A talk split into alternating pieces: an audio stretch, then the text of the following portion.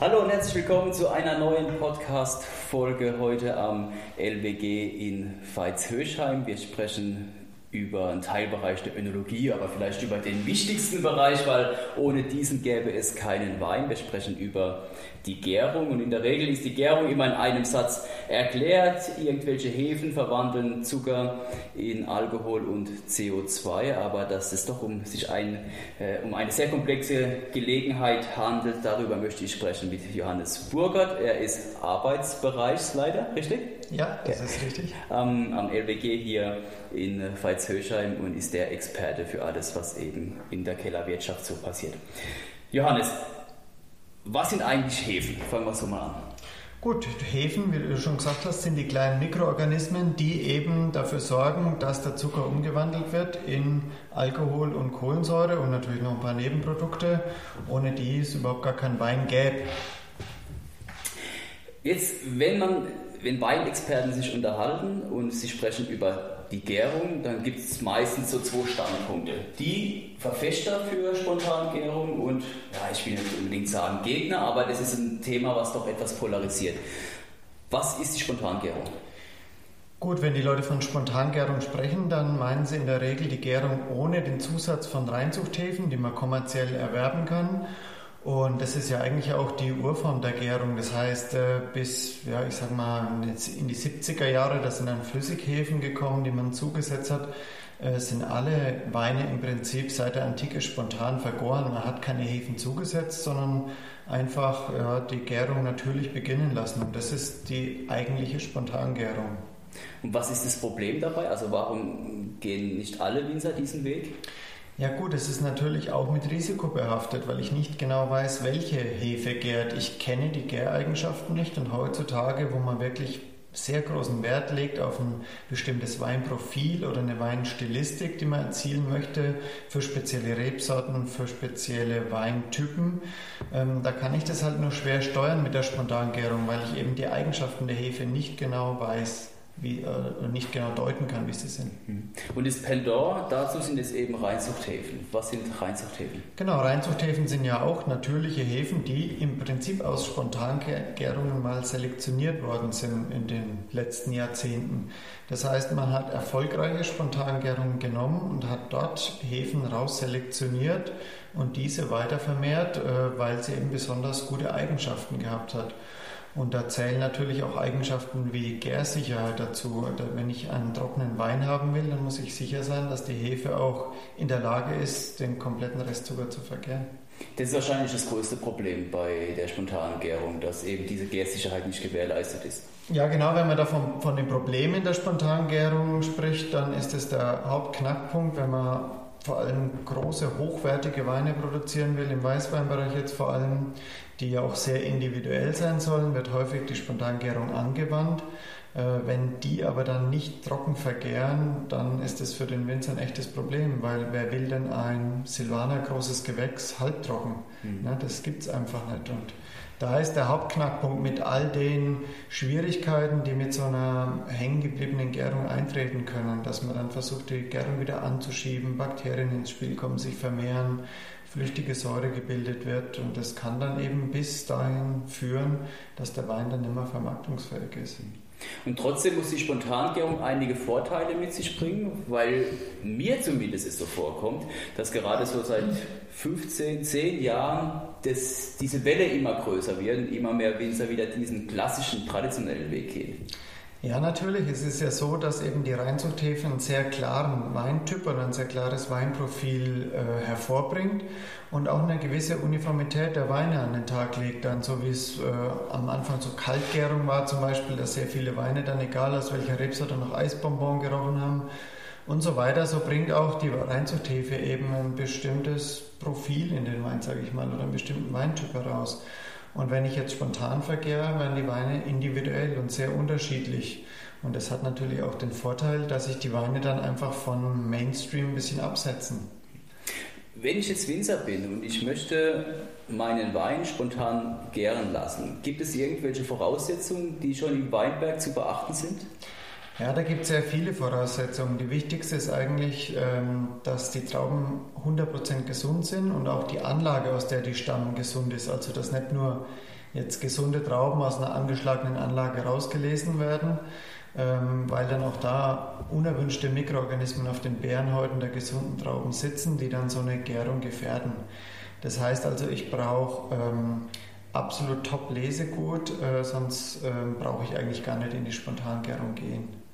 Dann spielen noch äh, weitere Punkte eine wichtige Rolle, wie die Rebsortenwahl. Die eine Rebsorte eignet sich halt besser dafür, die andere schlechter. Das hängt auch dann mit dem Mossgewicht, der Säure, dem pH-Wert und so weiter zusammen. Denn äh, Rebsorten mit hohen pH-Werten ähm, haben, eine, oder haben ein größeres Risiko, dass da bei der Spontangärung was schief geht weil sich bei hohen pH-Werten eben vor allem Bakterien und andere unerwünschte Mikroorganismen besser vermehren können, leichter vermehren können und es dadurch leichter zu Problemen kommen kann, was den Verderb angeht. Wenn ich sehr niedrige pH-Werte habe, ähm, kann ich solche unerwünschten Mikroorganismen erstmal sehr leicht unterdrücken. Und unsere echte Weinhefe, die Saccharomyces cerevisiae, die ja auch die Gärung dann übernimmt, auch bei einer Spontangärung, die ist da völlig unempfindlich, was den pH-Wert angeht. Heißt es, dass jetzt die letzten Jahrgänge, also Jahrgang 18 äh, oder auch 2019, 2020 bleibt jetzt mal abzuwarten, aber dass mit den warmen Jahrgängen eine Spontangärung eher schwieriger wird? Weil einfach die pH-Werte etwas höher sind? Ja, das hängt aber auch noch mit, äh, mit der Reife zu tun, weil wir haben ja auch sehr hohe Mossgewichte und äh, viel Öchsle heißt, es entsteht viel Alkohol und je höher der zu erwartende Alkohol ist, desto schwieriger ist es, die Weine in den Trockenbereich zu vergären. Und da hat sich Spontangärung dann noch schwieriger. Das heißt, wir haben in heißen Jahren mit hoher Reife ähm, viele äh, Parameter, die eigentlich gegen eine Spontangärung sprechen. Sei es eben das hohe Mossgewicht, was zu hohen Alkoholgehalten führt, der hohe pH-Wert, aber auch durch die Trockenheit eine schlechte Nährstoffversorgung. Und auch die Spontanhefen brauchen Nährstoffe, teilweise viel mehr als die Reinzuchthäfen. Jetzt wenn ich jetzt an mein Studium zurückdenke, äh, gab es immer so einen NOPA-Wert. Das sind ja, glaube ich, die frei verfügbaren Stickstoffe. Die hefeverwertbaren Aminosäuren, ja. Äh, Gibt es da Möglichkeiten als Winzer, diese messen zu lassen, ob mein Most überhaupt dafür geeignet ist für eine Spontangärung? Ja, das kann ich machen. Jedes oder fast jedes Weinlabor kann den NOPA-Wert, also die hefeverwertbaren Aminosäuren oder auch das Ammonium, was die Hefen verstoffwechseln, im Labor bestimmen lassen. Allerdings sagt mir das noch nichts aus über den Nährstoffbedarf der spontanen Hefe. Das heißt, es gibt für Reinzuchthäfen einen bestimmten Mindestwert, abhängig vom Mostgewicht, wo ich sagen kann, okay, die Hefe, die braucht so und so viel Nährstoff bei dem Mostgewicht. Ähm, es oder reicht es nicht? Aber bei der spontanen Gärung kenne ich äh, den Bedarf der Hefe nicht, weil ich die Hefe nicht kenne. Das heißt, wenn ich eine kommerzielle Reinzuchthefe kaufe, da gibt es welche, die brauchen sehr viel Nährstoff zum Beispiel so langsam gärende Aromahefen, Fruchthefen. Und da weiß ich, da reicht der Nährstoff vielleicht in solchen Jahren nicht. Und es gibt Hefen, da weiß ich, weil die darauf selektioniert wurden, dass sie sehr wenig Nährstoff brauchen. Äh, aber wie schon gesagt, bei der Spontangärung kenne ich die Eigenschaften der Hefe nicht. Dadurch weiß ich nie, reicht es oder reicht es nicht. Ich stelle mal so ein paar Attribute und äh, du sagst mir, was dabei zu beachten ist, wenn eben mein Wein spontan ver, ja, wenn ich meinen Most oder meinen Wein vergären lassen, spontan vergären lassen müsste. Wer möchte Most oder Gärtemperatur?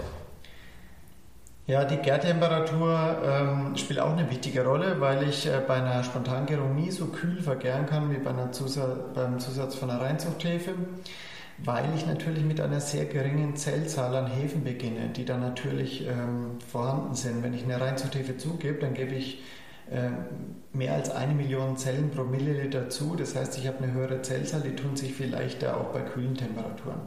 Ja, das heißt, wenn ich spontan vergäre, muss ich von vornherein Minimum 18, 19, 20 Grad äh, Celsius Temperatur anstreben, dass die Hefen sich besser vermehren können, dass ich dann während der Hauptgärung überhaupt ausreichend Hefezellen habe, die die Gärung zu Ende führen können.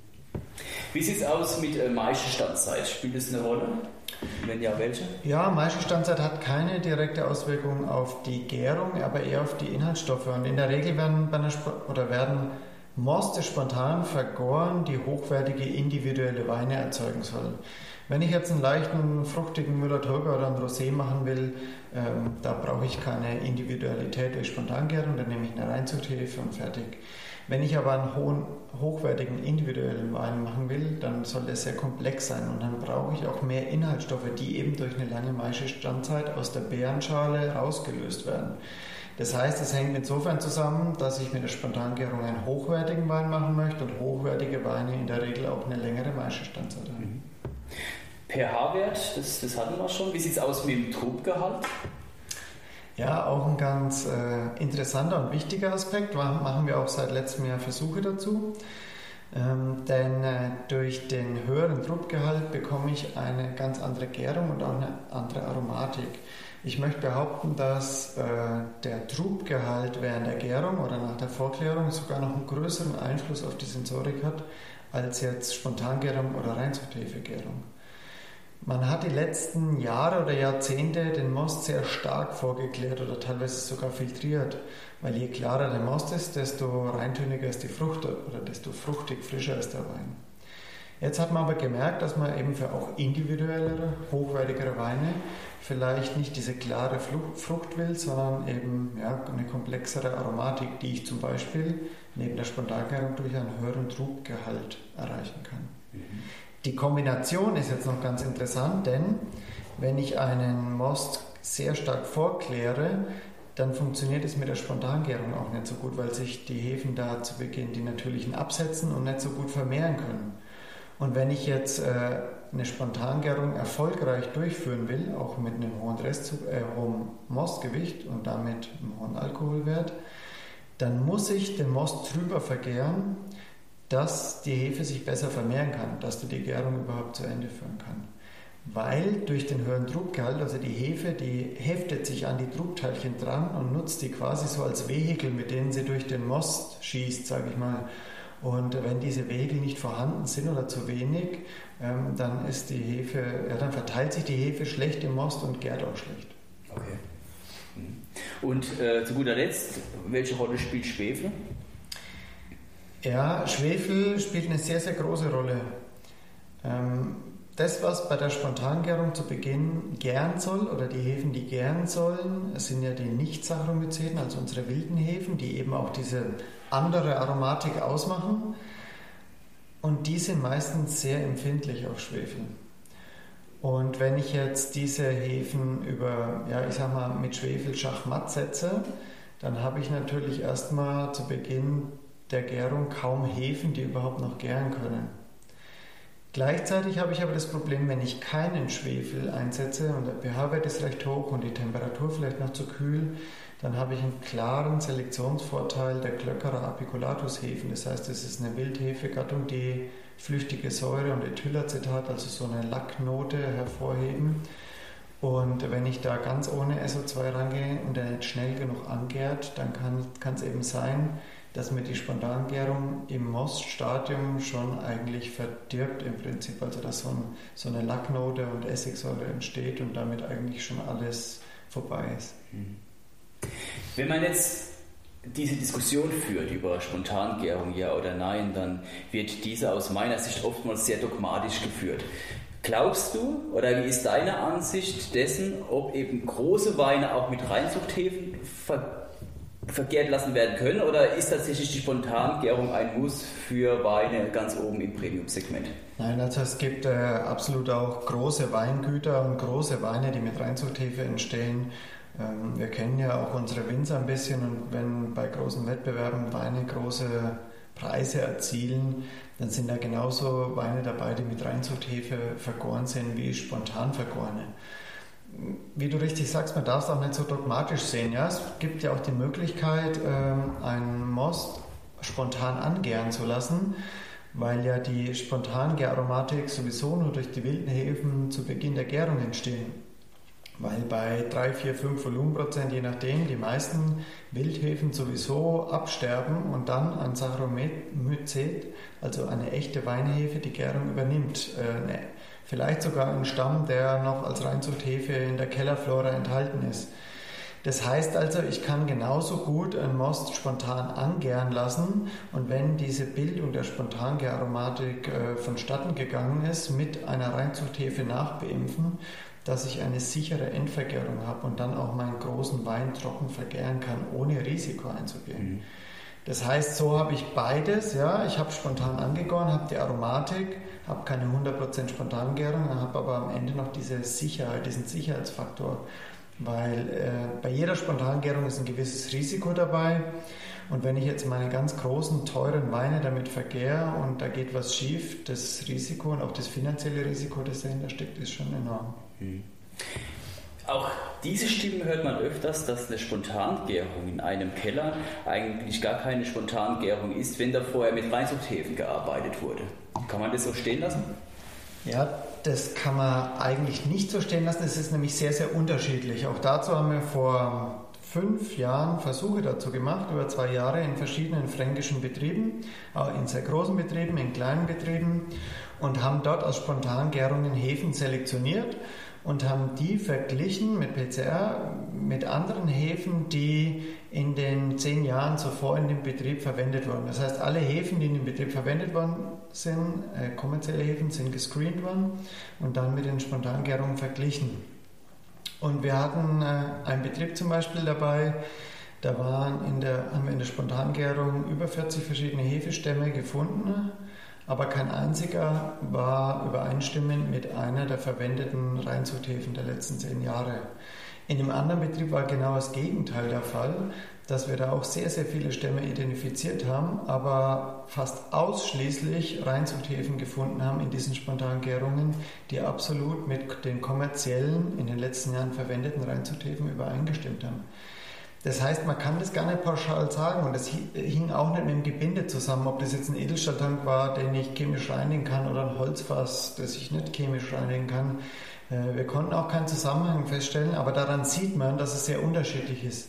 Dass es mit Sicherheit in vielen Betrieben Spontangärungen gibt, äh, in denen einfach Reinzuchthefestämme, die, ich sag mal, überwintert haben in den Betrieben oder sich hartnäckig in den Betrieben halten, die Gärung übernehmen und in anderen Betrieben einfach irgendwelche Stämme in der Betriebsflora schon seit sehr, sehr vielen Jahren oder Jahrzehnten sind, die so stark sind, dass die die Gärung übernehmen. Jetzt seid ihr die Kompetenz für den Weinbau, für die Önologie hier, hier in Franken, also das Pendant zu Geisenheim, DLR oder was auch immer in den anderen Anbaugebieten. Gibt es aktuell Versuche in, in diesem Bereich? Die ihr durchführt? Ja, also wir haben seit Jahren viele Versuche, die wir auch publiziert haben, zur Spontangärung und vor allem zur Risikominimierung eben der Spontangärung. Ähm, es gibt da eben die Möglichkeit, mit dem pH-Wert zu spielen, mit der SO2 zu spielen, mit Nachbeimpfung, aber auch die Möglichkeit, äh, neue Präparate, ich nenne jetzt nur mal so Chitinpräparate mit Hefezellwänden und so weiter zuzusetzen, die auf natürliche Art und Weise zum Beispiel Milchsäurebakterien unterdrücken, so dass es während einer schleppenden Spontangärung eben nicht dazu kommt, dass die dann in einen ungewollten Säureabbau rutscht. Äh, denn wenn der Säureabbau abgeschlossen ist, machen sich die Bakterien an den noch vorhandenen Restzucker und bilden wieder Essigsäure und verderben im Prinzip den Wein.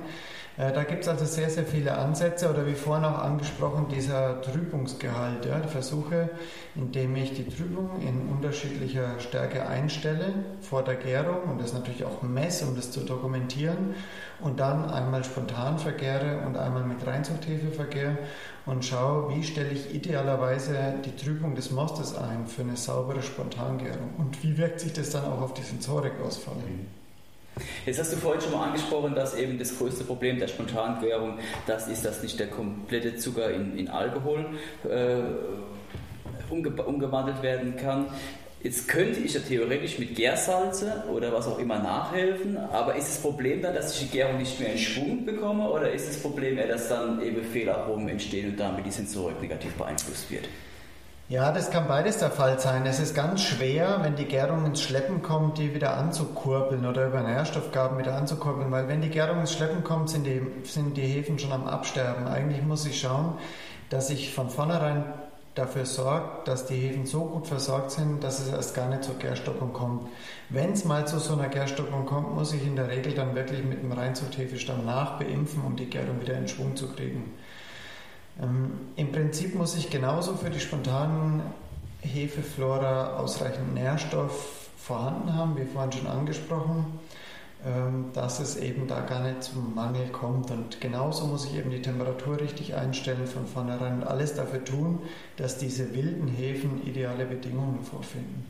Es ist ja auch nicht nur, wenn ich das noch ergänzen darf, dieser Faktor ähm, Nährstoffbedarf, der unbekannt ist bei der Spontanflora. Ich habe ja genauso äh, alle anderen Eigenschaften, die eine Hefe prägen, die mir bei der Spontangärung unbekannt sind.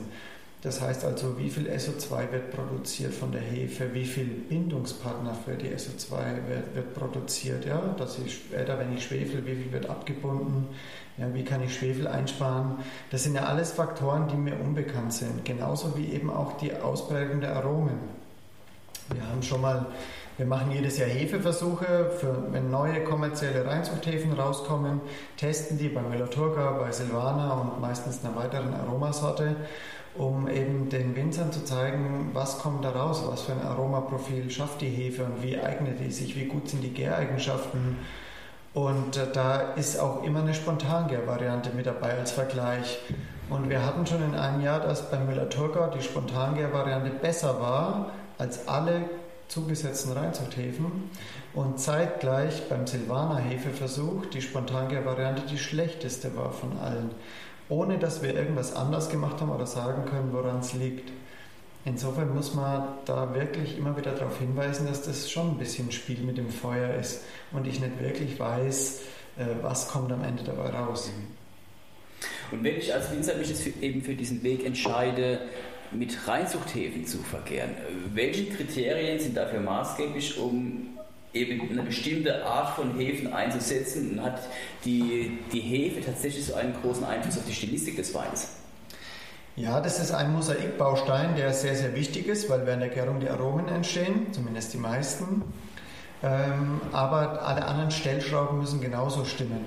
Ja, wenn ich zum Beispiel eben einen sehr, sehr fruchtigen Weißwein machen möchte, dann kann ich dann schon Hefen nehmen, die mehr Aromen rauskitzeln aus den Vorstufen, sage ich mal. Also es gibt zum Beispiel, um ein paar Fachausdrücke zu nennen, Cystein-Duase-Aktivität, die eben aus dieser, ähm, aus dieser schwefelhaltigen Aminosäure Cystein, diesen Schwefelbaustein, der dann ähm, exotische Aromen bildet, äh, rauszulesen. Also es ist eine Enzymaktivität der Hefe und wenn die Hefe diese Aktivität verstärkt hat und die Vorstufe in meinem Most vorhanden ist, dann kann ich dadurch schon eine deutlich stärkere Aromatik in den Wein bringen, ohne dass ich irgendwas zusetze durch die Wahl der Hefe. Und genauso gut kann ich natürlich auch ähm, bei hochwertigen Weinen die Stilistik prägen, indem ich äh, ja, eine Hefe wähle, die, ich sag mal, relativ neutral ist und den Sortencharakter und die Eigenschaften der Trauben möglichst erhalte, ohne dass da irgendwie irgendwelche Fruchtkomponenten reinkommen. Und vor allem auch, ähm, was die Gäraktivitäten, die Gärstärke angeht. Ja. Ich kann eben, wenn ich einen einfacheren Weißwein, Müller-Turgau oder sowas habe, der im Mostgewicht nicht so hoch ist, eine gärschwächere Hefe nehmen, die dadurch mehr Aroma ausprägt, während ich beim großen Wein eben mein Hauptaugenmerk auf Gärsicherheit legen muss, dass der auch wirklich trocken vergärt, wenn es gewünscht ist.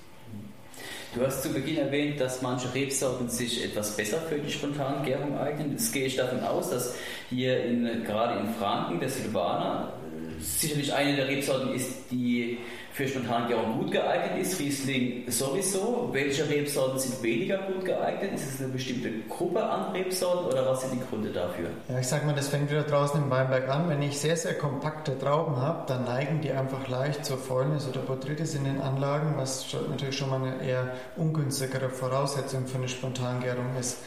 Und dann ist der, ich sag mal, der Silvaner eignet sich gut, aber vor allem jetzt in den letzten Jahren durch die Möglichkeit der Säuerung ähm, und damit der pH-Wertabsenkung. Denn der Silvaner oder auch die Burgunder haben im Allgemeinen einen sehr hohen pH-Wert, was die Spontangärung immer mit einem unnötigen Risiko behaftet.